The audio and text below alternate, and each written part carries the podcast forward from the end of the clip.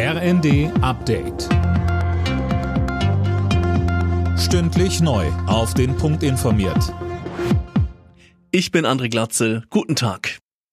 Weitere Steuerentlastungen in Höhe von viereinhalb Milliarden Euro will der Bundestag heute beschließen. Das Paket sieht beispielsweise vor, die Pendlerpauschale zu erhöhen und den Grundfreibetrag bei der Einkommensteuer anzuheben.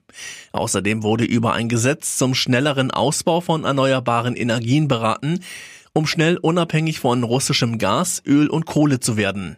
Wirtschaftsminister Habeck sagte im Bundestag, es ist eine fundamentale Neuausrichtung des gesamten Energiesektors auf Treibhausneutralität und auch die ist dringend geboten bei allem, was uns in Europa und in Deutschland im Moment mit Blick auf die russischen Lieferungen bedrückt.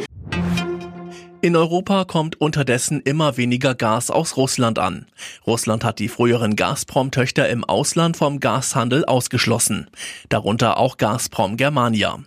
Wirtschaftsminister Habeck sagte, die Lage spitzt sich zu, sei aber noch beherrschbar. Finnland sollte so schnell wie möglich NATO-Mitglied werden. Dafür haben sich jetzt der Präsident und die Regierungschefin des Landes ausgesprochen. Philipp Rösler. Ja, beide fordern eine unverzügliche Aufnahme in das Militärbündnis. Jetzt wird damit gerechnet, dass noch in dieser Woche ein Beitrittsantrag gestellt wird.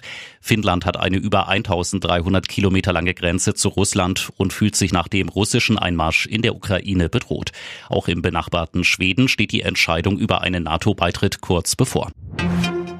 In Italien steigt heute das zweite Halbfinale im Eurovision Song Contest.